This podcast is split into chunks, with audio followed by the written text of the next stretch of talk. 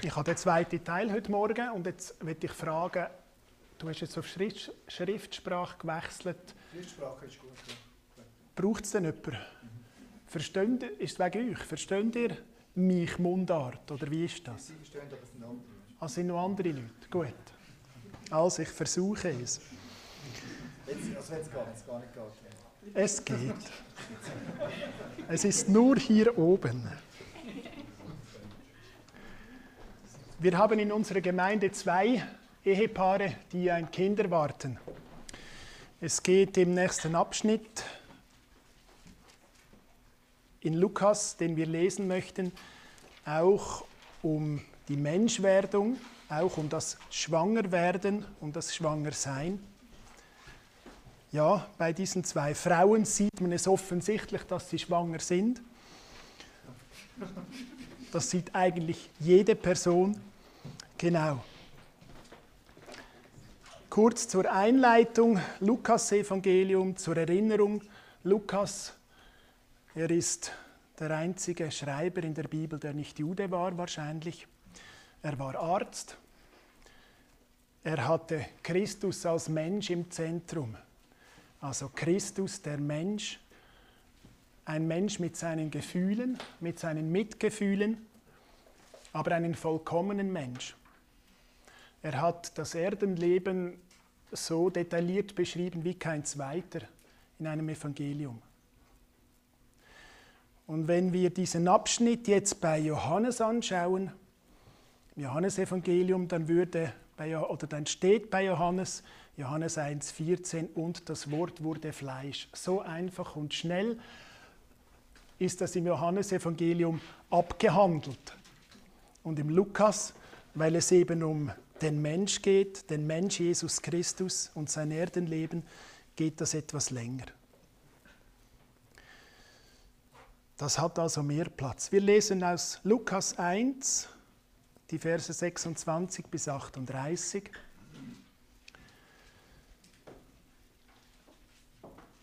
Lukas 1, 26 bis 38.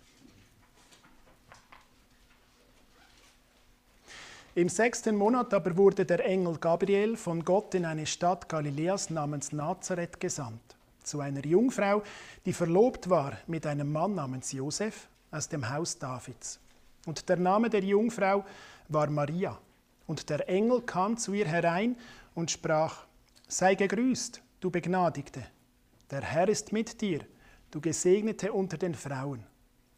Als sie ihn aber sah, erschrak sie über sein Wort und dachte darüber nach, was das für ein Gruß sei.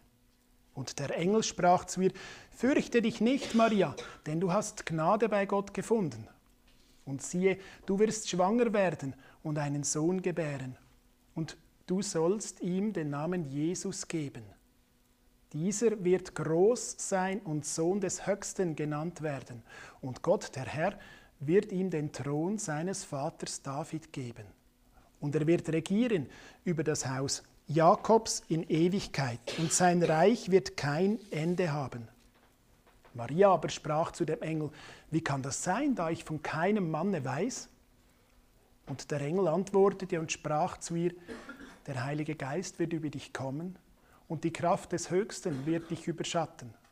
Darum wird auch das Heilige, das geboren wird, Gottes Sohn genannt werden. Und siehe, Elisabeth, deine Verwandte, hat auch einen Sohn empfangen in ihrem Alter und ist jetzt im sechsten Monat. Sie, die vorher unfruchtbar genannt wurde. Denn bei Gott ist kein Ding unmöglich. Maria aber sprach, siehe, ich bin die Magd des Herrn, mir geschehe nach deinem Wort. Und der Engel schied von ihr.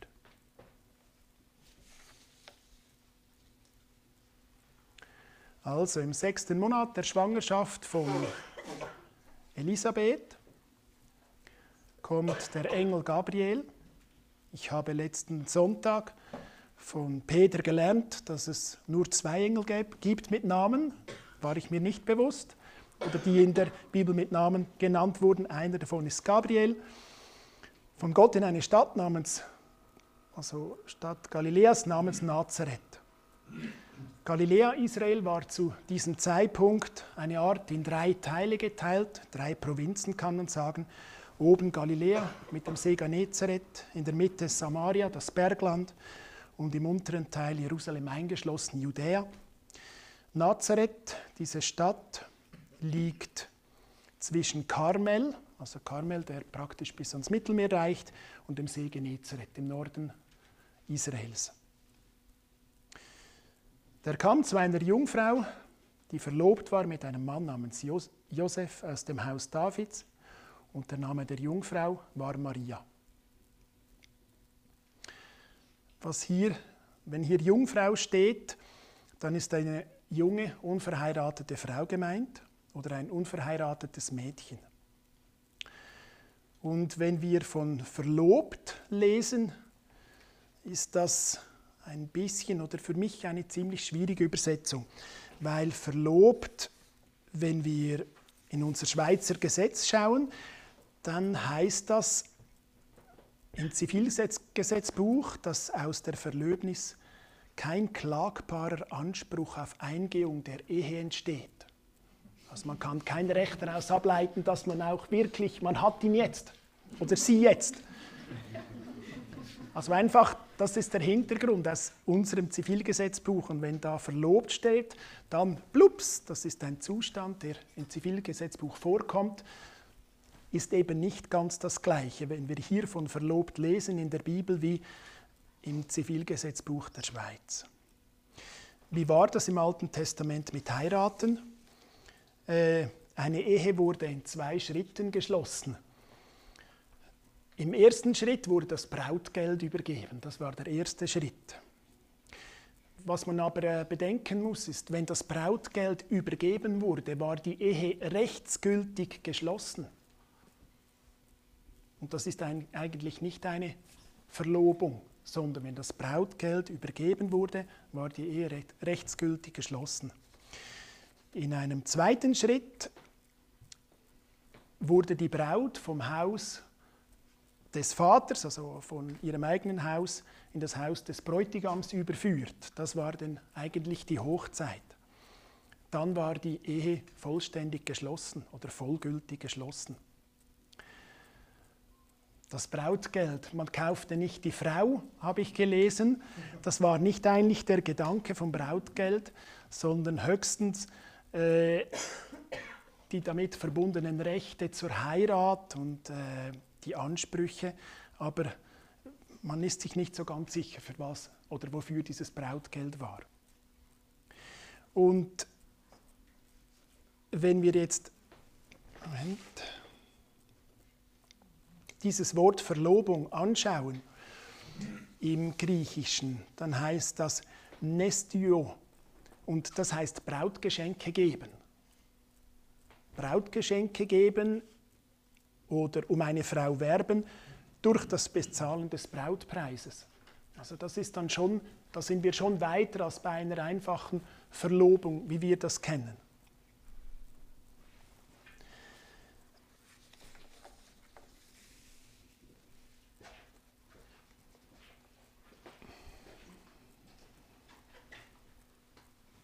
Was man auch überlegen muss, wenn der Brautpreis übergeben worden ist und die Ehe rechtsgültig geschlossen war, obwohl die Frau noch im Hause des Vaters war, war sie doch verpflichtet und hatte sie irgendeinen, äh, irgendeinen schlechten Umgang oder sogar Geschlechtsverkehr mit jemand anderem, dann war das genau das gleiche wie Ehebruch. Also das war bereits so. Das muss man bedenken, wenn man jetzt das, äh, diesen Text anschaut auch die Reaktion von Josef, die wir kennen aus einem anderen Evangelium. Er möchte sie heimlich entlassen, oder? Weil sie nicht, weil er gedacht hat, sie wäre auswärts gewesen. Sie hätte mit einem anderen Mann Geschlechtsverkehr gehabt.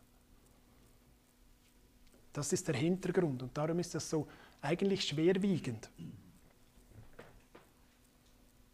Gut.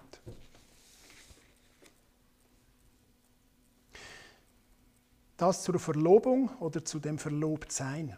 Mit Josef, Josef, wir lesen, er war Zimmermann und wir hören oder wir bekommen ziemlich schnell nichts mehr mit über aus den Evangelien von Josef und können auch daraus schließen, dass er wohl ziemlich jung verstorben ist. Er ist aus dem Haus Davids, das heißt aus der Familie, aus dem David, ein Nachfolger von David aus dem Stamm Juda. Und dann lesen wir von Maria. Maria ist die griechische oder lateinische Form von Miriam. Habe ich auch nicht gewusst. Es ist nicht so klar, woher kommt dieser Name. Eine Variante wäre Geschenk, dann wäre gemeint Geschenk äh, Gottes, aber es sind mehrere Deutungen möglich. Wir bekommen fünf verschiedene Marias mit dem Neuen Testament, also ein häufiger Name. Auch heute noch ein verbreiteter Name, bei uns nicht so in der Schweiz, aber zum Beispiel in Portugal oder in anderen Ländern, ich denke vor allem auch in katholisch geprägten Ländern, ein Name, der sehr hoch im Kurs ist, also auch bei den Namenslisten zu oberst auch heute. Und einer der wenigen Namen, die auch vielmals Männer als Zweitname haben.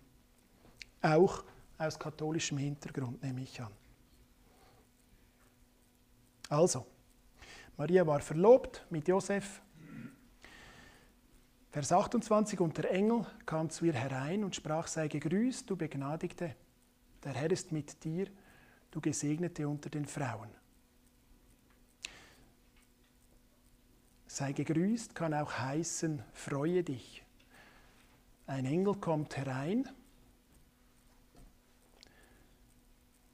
Wir lesen nachher nichts, das irgendwie wegen, den Engel, wegen dem Engel erschrocken wäre, wegen der Person. Das kann eigentlich nicht der Fall sein. Der Engel muss wie eine normale Person ausgesehen haben nicht so mit Licht oder nicht irgendwie in einer anderen Form, die sie aufgeschreckt hätte. Er begrüßt sie, freue dich und er sagt, du, du Begnadigte. Was heißt das? Begnadigt im Sinn von, sie wurde angenehm gemacht oder annehmbar gemacht vor Gott. Und hier vielleicht äh, ein Unterschied zur katholischen Kirche. Äh, die katholische Kirche sieht Maria wohl als Begnadigte, aber auch als Gnadengeberin, also eine Person, bei der man, von der man begnadigt werden kann, also jemand, der die Kraft hat, das zu tun, die Gnade weggeben kann. Und das sehen wir so überhaupt nicht in der Bibel. Begnadigte heißt, das ist pass, also passiv. Sie wurde begnadigt. Sie hat das nicht aktiv irgendwie gemacht.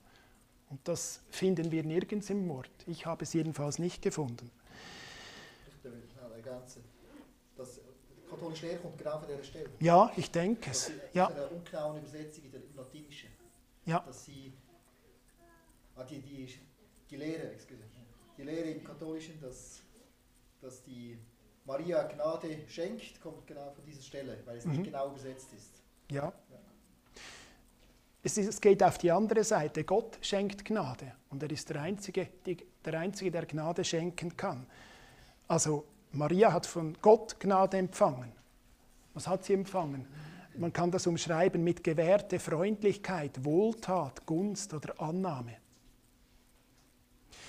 Und wofür? Also was, was, was ist die Auswirkung dieser Freundlichkeit, dieser Wohltat? Sie hat Jesus Christus im Mutterleib getragen. Eine große Ehre, aber auch eine schwere Bürde. Wir lesen aus den Evangelien davon.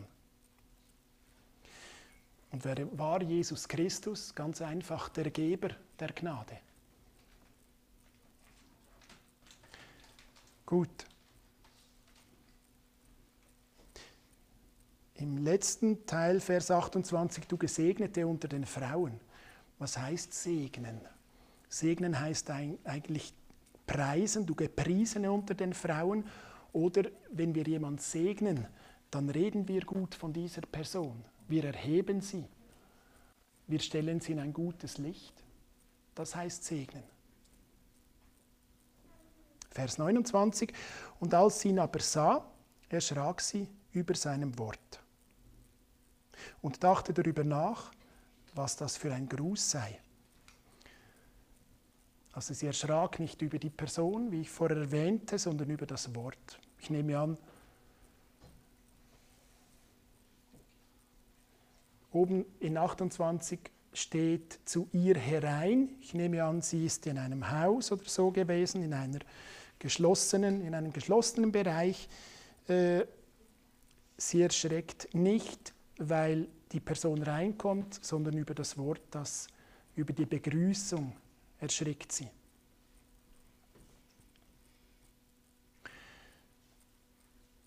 Und dachte darüber nach, was das für ein Gruß sei. Wir haben verschiedene Stellen, wo Maria nachdenkt, überlegt. Hier steht entweder dachte nach oder überlegte. Es scheint so, dass äh, Maria keine oberflächliche Person war. Es war eine Person mit Tiefgang. Wir lesen das äh, im Kapitel 2 zweimal, dass sie alle seine Worte bewahrte und erwog sie in ihrem Herzen, das steht nur einmal in ihrem Herzen, aber dass sie die Worte bewahrte, steht mindestens zweimal und weiter nach hinten habe ich nicht mehr geschaut. Also eine Frau, die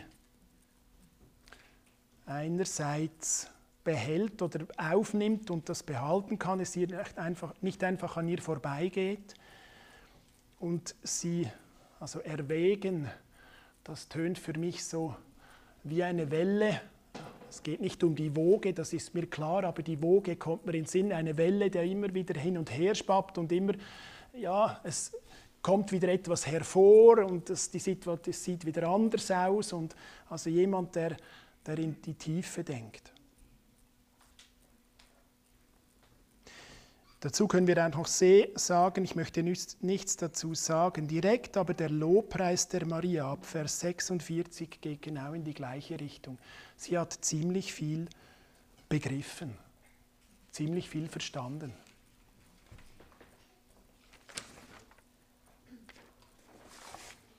Und der Engel sprach zu ihr, fürchte dich nicht, Maria, denn du hast Gnade bei Gott gefunden. Dieses fürchte dich nicht, keine Angst haben, Du musst nicht erschrecken. Die Gnade, die Maria gefunden hat, ist die Auserwählung, die Mutter des Messias zu werden. Und siehe, du wirst schwanger werden und einen Sohn gebären und du sollst ihm den Namen Jesus geben.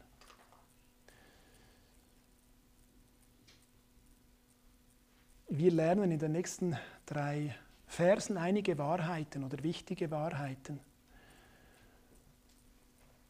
Jesus Christus ist ganz Mensch. Also Maria wird schwanger, sie gebiert oder sie wird einen Sohn gebären.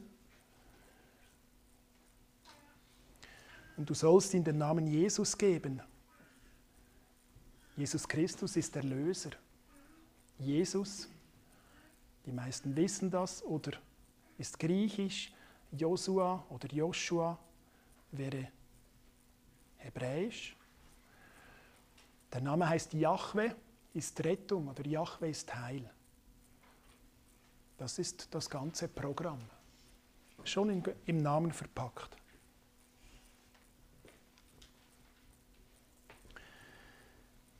Dieser wird groß sein und Sohn des Höchsten genannt werden. Und Gott, der Herr, wird ihm den Thron seines Vaters David geben. Dieser wird groß sein, das ist auch eine wichtige Wahrheit. Wir erleben Jesus Christus in seinem ersten Kommen nicht als groß vor der Welt, aber vor Gott auf jeden Fall. Er ist in Person und in, in seinem Werk groß. Und wenn wir das so schauen, sind das diese Punkte, die zum ersten Kommen Jesu Christi äh, gehören die Schwangerschaft, das Kommen als Erlöser, das Großsein in Werk und Person. Und dazu kommt noch der nächste Punkt, Sohn des Höchsten, also Gottes Sohn. Das ist wie ein Bereich, der zum ersten Kommen, das bereits ja erfolgt ist vor über 2000 Jahren, gehört. Und dann sehen wir, und Gott, der Herr, wird ihm den Thron seines, Va seines Vaters David geben. Ich denke, das ist etwas, das noch zukünftig ist. Das gehört zum zweiten Kommen von Jesus Christus. Das ist ein Zeichen des Messias.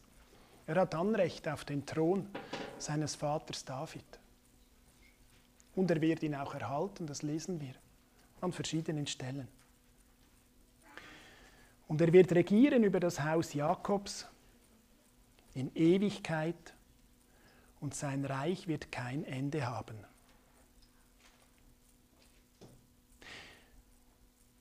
Dieses Reich, das wird ein ewiges und universelles Reich sein. Wenn wir hier regieren lesen, dann könnte man auch übersetzen mit, er wird König sein oder er wird herrschen über das Haus Jakobs. Das Haus Jakobs, das ist Israel. Jakob erhielt im 1. Mose 28 das Versprechen, das Land zu erhalten und Nachkommen zu haben in der Menge wie Staub.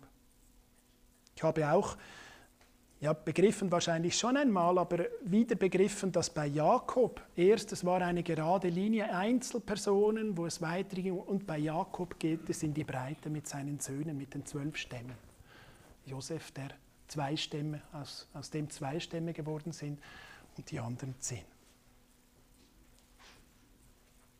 Also, regieren über das Haus Jakobs in Ewigkeit. Und sein Reich wird kein Ende haben. In Ewigkeit, das ist, dieses Wort Ewigkeit heißt Aion. Und wenn ich richtig gelesen heiß, habe, heißt es in diesem Abschnitt in alle Ewigkeiten, also die Mehrzahl ist gemeint. Jetzt, wenn wir das nachschlagen, dieses Wort, dann ist eben Ewigkeit, also, oder ewig nicht immer ewig, wie wir uns das manchmal vorstellen. Also nicht von vor, bis, vor Ewigkeiten bis Ewigkeiten in die Zukunft. Das ist noch äh, oder wichtig zu wissen. Sondern es wird oder kann übersetzt werden mit einem Zeitabschnitt oder einer Epoche oder einer anfangslosen Zeit oder eben wirklich Ewigkeit, wie wir den Begriff kennen, aber wahrscheinlich nicht wirklich fassen können. Ich möchte euch ein Beispiel geben, wo Aion eben nicht Ewigkeit für immer und ewig heißt. Matthäus 28, 20 kennen wir. Und siehe, ich bin bei euch alle Tage bis zur Vollendung des Zeitalters. Auch dort wird das Wort Aion gebraucht. Und es ist ein Zeitabschnitt gemeint, der endet, oder? Es ist das Ende. Klar, wir sind ja nachher, jeder, der glaubt, ist nachher bei Gott oder bei Jesus Christus in seiner Ewigkeit. Aber das irdische Dabeisein endet mit dem Zeitalter spätestens der Entrückung. Hier wird im Normalfall auch der Begriff Zeitalter oder ein, ein anderer Begriff, der eben einen Abschluss beinhaltet, gebraucht bei der Übersetzung. Aber man kann das im Normalfall problemlos aus dem Zusammenhang ableiten, wie lange diese Ewigkeit dauert und wie das Verhältnis ist. Und wenn ich noch zur Mehrzahl komme, dann wenn ich eine Mehrzahl gebrauche von Ewigkeit, dann setzt das irgendwie voraus, dass man von, dass die Person, die schreibt, von mehreren Zeiträumen oder mehreren Zeitaltern oder mehreren Weltzeiten oder Zeitabschnitten weiß. Sachen, die sich erfüllt, erfüllen werden. Und das war ja auch nicht das Problem. Im Alten Testament sind solche Zeiträume, Abschnitte und Zeitalter auch beschrieben.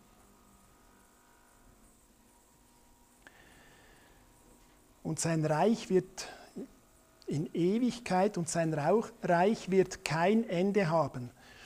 Und ja, das ist klar, das ist wirklich kein Ende. Das wissen wir, das lesen wir bis, ich kann jetzt nicht sagen bis hinten hinaus, sondern das ist eben dann nicht, nicht an irgendeine Zeit gebunden. Das ist dann wirklich für, für wirklich ewig. Und wenn wir diese drei Verse etwas zusammen betrachten, dann muss ich irgendwie noch auf etwas anderes hinweisen. Das ist ja eine unglaubliche Mitteilung, die der Engel der Maria macht. Also eine unglaubliche Mitteilung. Überlegen wir, Malachi, der letzte Prophet, war irgendwo vier, zwischen 400 und 500 vor Christus. Bis null, also ja, es ist noch nicht null. Wir wissen, es ist ein paar, ein, zwei, drei Jahre vorher, wo das geschieht, passierte nichts. Die Menschen hörten nichts von Gott. Gott hat sich nicht öffentlich gezeigt, nicht öffentlich mit Menschen gearbeitet, sage ich mal. Aber das jüdische Volk hat auf den Messias gewartet durch alle Jahrhunderte. In diesen Jahrhunderten, sicher von Malachi bis Jesu Geburt, waren verschiedene Herrscher aus verschiedenen Völkern im Land Israel tätig oder beherrschten dieses Gebiet, auch in verschiedener Art und Weise äh, zusammengestellt. Wir dürfen annehmen, ich kenne die Geschichte nicht so gut, aber ihr könnt sicher Peter fragen, wenn ihr Neueres dazu wissen wollt. Äh, ich denke, die Leute wurden auch ausgebeutet. Also man wusste nicht so, ja, vielleicht dauerte eine Herrschaft etwas länger und eine etwas kürzer. Wenn sie lang gedauert hat, hatte man, hatte man, vielleicht etwas mehr Stabilität. Wenn sie kurz dauert, gibt es weniger Stabilität. Man weiß nicht recht, was passiert, was läuft im politischen System.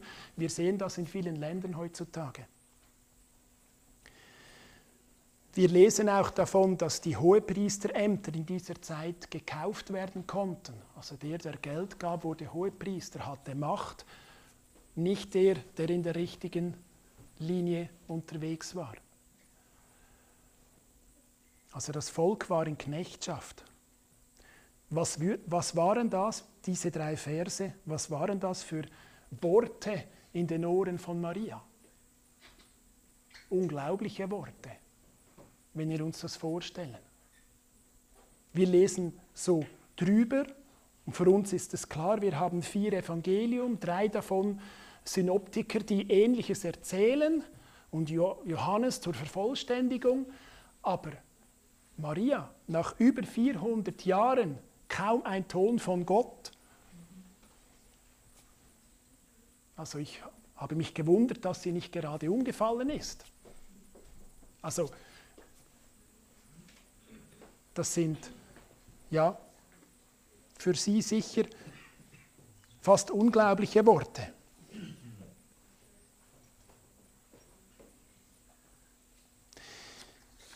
Wir lesen auch in Galater 4,4, dass die Zeit die richtige sein musste. Und genau zu dieser Zeit, in der Gott das wollte, hat er seinen Sohn geschickt oder gesandt oder auf der Erde geboren werden lassen.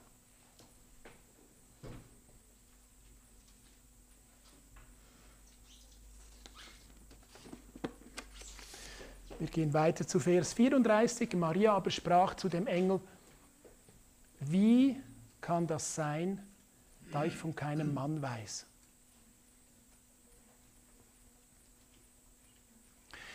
Also, sie ist verlobt, aber sie ist noch nicht bei Josef. Also die, die Ehe ist so gesehen noch nicht fertig geschlossen worden. Sie ist zwar rechtsgültig, aber sie ist noch nicht vollzogen worden. Und das blieb auch so, wir lesen das im Matthäusevangelium, das blieb, auch so, bis Jesus Christus geboren wurde. Erst danach, die Bibel spricht, erkannte Josef seine Frau und sie hatten weitere Söhne und Töchter.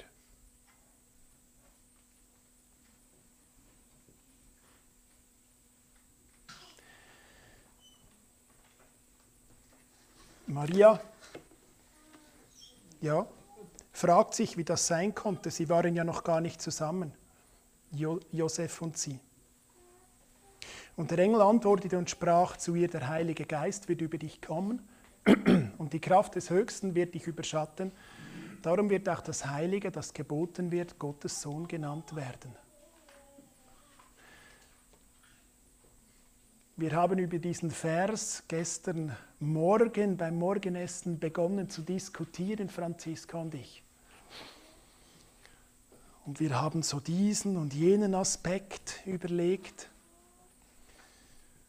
und wie es wohl war oder die einfache Frage, ist ein Teil des genetischen Materials von Jesus Christus von Maria oder kann das gar nicht sein, weil ja sonst die Erbsünde mitgehen würde? Oder ist die Erbsünde nicht vom genetischen Material her, ist die irgendwo anders gelagert und, gelagert und kommt bei jedem Mensch, der neu geboren wird, mit und wird mitgenommen, die Sünde von Adam her? Das sind so Fragen, die wir uns gestellt haben. Es war ganz eine interessante Diskussion oder ein interessantes Zusammentragen. Äh, es war auch gut, dass man sich darüber ausgetauscht hat und interessant, was für Gedanken das da zusammenkommen. Äh, ich kann jedem empfehlen, er soll doch auch ein, mal eine Predigt vorbereiten. Es gibt genügend Gesprächsstoff dann zu Hause äh, über diejenigen oder in einem anderen Vers, wenn man nicht immer genau weiß, wie soll man das sagen und so weiter. Also da ist eine, eine Ehefrau kann eine große Hilfe sein. Äh, und wenn wir das so anschauen, das ist, dann ist das bis hinten hinaus einfach ein göttliches Geheimnis. Es ist ein Wunder. Verstandesmäßig ist es ja nicht wirklich zu, zu begreifen. Wir können ja das nicht äh, ja, wirklich durchstudieren und deuten. Wir haben auch noch überlegt, so Begriffe heute, wenn ja jetzt alles von Gottes Geist und von dem Höchsten wäre, dann wäre Maria ja nur eine Leihmutter. Aber es wäre nur in der Zeit, bis sie gebären würde, weil nachher war sie ja genau gleich die Mutter und ihr Sohn blieb ja bei ihr. Also solche Gedanken sind dann auch noch gekommen, oder? Aber das ist alles nicht wirklich der entscheidende Faktor.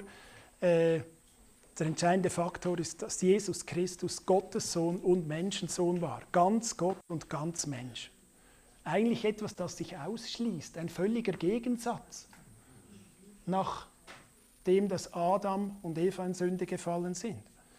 Das wäre eigentlich gar nicht möglich. Aber genau einen solchen Menschen, genau einen solchen Gott braucht es, wenn wir in 1 Timotheus 2,5 lesen. Denn einer ist Gott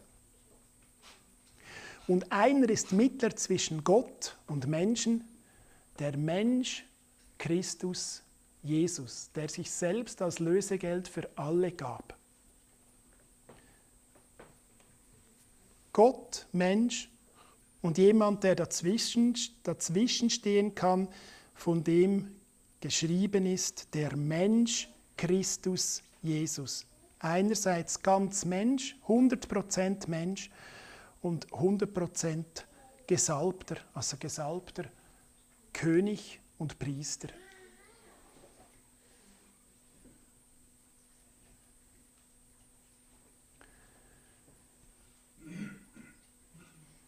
Hundert Prozent Gott. Wir könnten viele Bibelstellen dazu lesen. Ich habe nur Kolosser 2,9 ist uns in den Sinn gekommen, denn in ihm wohnt die ganze Fülle der Gottheit leibhaftig. Jesus Christus, ganz Gott. Oder Philipper 2,6. Christus Jesus ist vom Vorvers, der in Gestalt Gottes war und es nicht für einen Raub hielt, Gott gleich zu sein. Jesus Christus, 100% Gott. Nicht nur 50 Gott und 50 Mensch. Da kann man immer ein bisschen drehen, ein bisschen hin und her. Nein, 100% Gott und 100% Mensch. Und wenn wir eine Stelle lesen möchten zu 100% Mensch, dann lesen wir bei Philipper 2 nach Vers 6, 7 äh, weiter. Vers 7 heißt, aber er machte, machte sich selbst zu nichts und nahm Knechtsgestalt an, indem er den Menschen gleich geworden ist und der Gestalt nach wie ein Mensch befunden. Das ist jetzt etwas holprig, aber ich habe irgendwie ein Wort fehlt, aber Deu die Deutung ist klar. Also es geht darum, den Menschen gleich geworden und der Gestalt nach wie ein Mensch befunden. Mitleid, Gefühle, alles, was zum Menschsein, was es zum Menschsein äh, braucht, was das Menschsein ausmacht, war in ihm. 100% Mensch. Also, der Heilige Geist wird über dich kommen oder Heiliger Geist wird über dich kommen und die Kraft des Höchsten wird dich, des Höchsten wird dich überschatten. Darum wird auch das Heilige, das geboren wird, Gottes Sohn genannt werden. Das Heilige ist auch ein, ein Begriff, auf den ich noch kurz eingehen möchte. Was heißt heilig? Heilig heißt einfach abgesondert, ausgesondert, geweiht, also für eine bestimmte Tätigkeit oder für einen bestimmten Auftrag zur Seite gestellt. Nicht um dort auf der Seite zu bleiben, sondern diesen Auftrag auszuführen.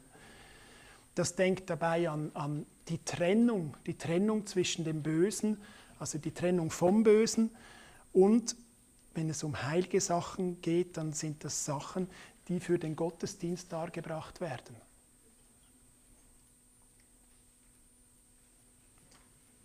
Darum wird auch das Heilige, das geboren wird, Gottes Sohn genannt werden. Und siehe, Elisabeth, deine Verwandte, hat auch einen Sohn empfangen in ihrem Alter und ist jetzt im sechsten Monat sie, die vorher unfruchtbar genannt wurde. Der Engel erzählt Maria, dass ihre Verwandte ebenfalls einen Sohn gebären wird. Auch dieser Sohn, wir lesen es oder wir bemerken es aus diesem Vers, ist ein Wunder. Denn bei Gott ist kein Ding unmöglich. Oder wenn wir in anderen Bibelstellen den Vers 37 nachschlagen, heißt es, denn kein Wort, das von Gott kommt, wird kraftlos sein oder wird unfähig sein. Ja, das kennen wir, wir glauben das und das lesen wir, dass bei Gott kein Ding unmöglich ist. Und so manchmal stolpern wir darüber, wenn wir Gott verschiedene Sachen nicht zutrauen. Dies oder jenes oder einfach die einfachsten Alltagsdinge, bei denen wir anstehen. Aber das ist klar, denn bei Gott ist kein Ding unmöglich. Und die Seite, oder Maria antwortet, die Seite von Maria, Maria aber sprach, siehe, ich bin die Magd des Herrn, mir geschehe nach deinem Wort, und der Engel schied von ihr. Maria glaubte das.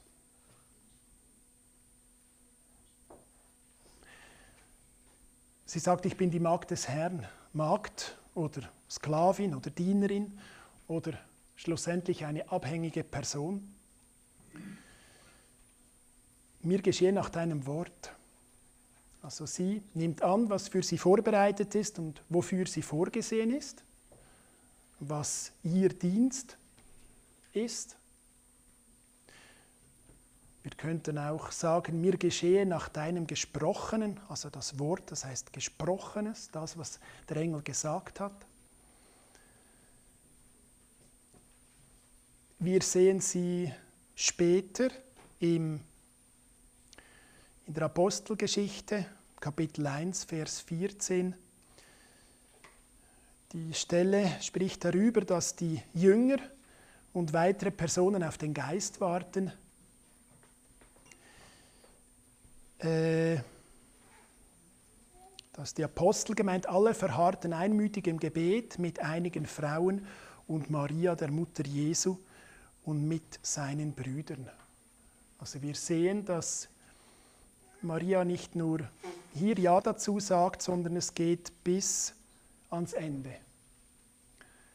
Maria ist bei diesen Menschen dabei, die auf den Heiligen Geist warten und im Gebet sind. Sie ist gläubig geworden. Sie war es nicht von Anfang an, denke ich. und auch die Brüder von Jesus Christus intervenieren. Wir lesen das in den, äh, in den Evangelien. Und doch sind sie jetzt dabei. Vom Text her sind wir durch. Was können wir Praktisches daraus lernen? Ich denke, vier Stichworte sind für mich irgendwo durch wichtig geworden. Ungewohnter Auftrag. Manchmal fragen wir uns, wofür sollte ich das tun? Merke ich etwas und folge ich dem nach, das ich gemerkt habe? Also manchmal sind das auch komische Dinge oder Sachen, die wir nicht von Anfang an verstehen. Für Maria war das auch ein sehr ungewohnter Auftrag. Klar, dass sie mal Mutter werden wird, war ganz klar und logisch und auch ganz normal, aber in dieser Art, ja, nicht ganz gewohnt. Die Frage von Maria, diese Frage, wie soll das möglich sein, hat vielleicht nicht so viel zu tun mit dem, dass Maria das nicht glaubt, aber sie sich fragt, ja, wie kann dann das wirklich geschehen? Ich möchte zur Verfügung stehen, aber äh, ich würde den Weg nicht sehen dahin, mit dieser Art oder wie sie jetzt gelebt hat. Das hat, das hat, damit, dazu, das hat damit zu tun, dass wir Gott alles zutrauen. Das hat auch damit zu tun, dass wir uns nicht immer den Kopf zerbrechen brauchen, wie dann etwas wirklich geschehen soll oder ausgeführt werden soll. Wenn wir Jesus Christus nachgehen, dann wird er auch handeln in diesen Dingen, die wir tun sollen. Wir lesen, dass die Werke vorbereitet sind im Philipperbrief. Aber wir sollen hineinstehen in diese Situation oder uns zur Verfügung stellen, dass das möglich wird, dass er diese Werke tut durch uns. Und wir lesen im Vers 37, denn bei Gott ist kein Ding unmöglich. Etwas, das uns eigentlich jeden Tag ja wirklich jeden Tag vor Augen gestellt werden sollte oder wir uns auch vor Augen stellen sollten.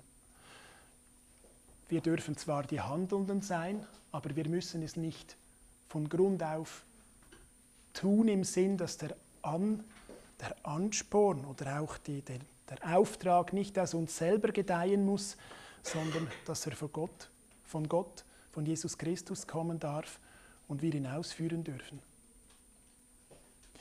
Und bemerkenswert, das vierten Punkt, eigentlich als Reihe, ein ungewohnter Auftrag. Wie soll das möglich sein? Bei Gott ist kein Ding unmöglich und ich bin die Magd des Herrn, mir geschehe nach deinem Wort. Genauso wie die Hingabe von Maria hier stattfindet, sie sich das zwar fragt, aber weiß, es wird so geschehen, so in einfacher Einfalt sollten wir das auch tun sagen, Jesus Christus, da bin ich, der Auftrag, der ansteht, da bin ich bereit, den auszuführen, soweit ich kann und wie ich kann.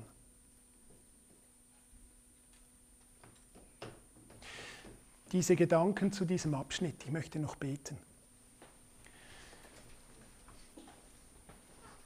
Herr Jesus Christus, wir haben gelesen von deiner Zeugung von deiner Menschwerdung oder von einem Teil von deiner Menschwerdung. Wir haben gelesen, dass du ganz Gott und ganz Mensch bist. Danke, dass du ganz Gott bist, du siehst alles, du kennst jedes Herz, du hast die Erde hergestellt, du hast alles gemacht. Du bist aber auch ganz Mensch geworden in deiner Zeit, als du als Mensch auf dieser Erde gingst. Ganz Mensch mit allen Gefühlen, mit allen menschlichen Schwierigkeiten, mit allen, ja, mit allem Mitleid. aber ohne Schuld. Du, hat, du warst nicht von der Erbsünde beladen. Du hast auch keine Sünde getan. In dir war keine Sünde. Und da dürfen wir so dankbar sein, dass wenn wir jetzt leben und auch in die Zukunft schauen, dass wir in dir nicht einen gekauften Hohepriester haben dürfen, sondern einen großen Hohepriester, der durch den Himmel ging. Nicht einen Mensch, der vor Gott trat wie im Alten Testament, sondern du trittst vor Gott und setzt dich für uns ein. Du, der alles weiß und uns kennst und selber Mensch geworden bist und alle diese Situationen, die wir erleben können, die wir vielmals mit Schwierigkeiten erleben, auch erlebt hast und uns darum verstehen kannst. Ganz einen großen Dank dafür. Danke dürfen wir dich loben und preisen, dich ehren und dir danken, dass wir in deinem Wort so viele Schätze sehen dürfen und so viel daraus nehmen können für unseren Alltag. Danke. Amen.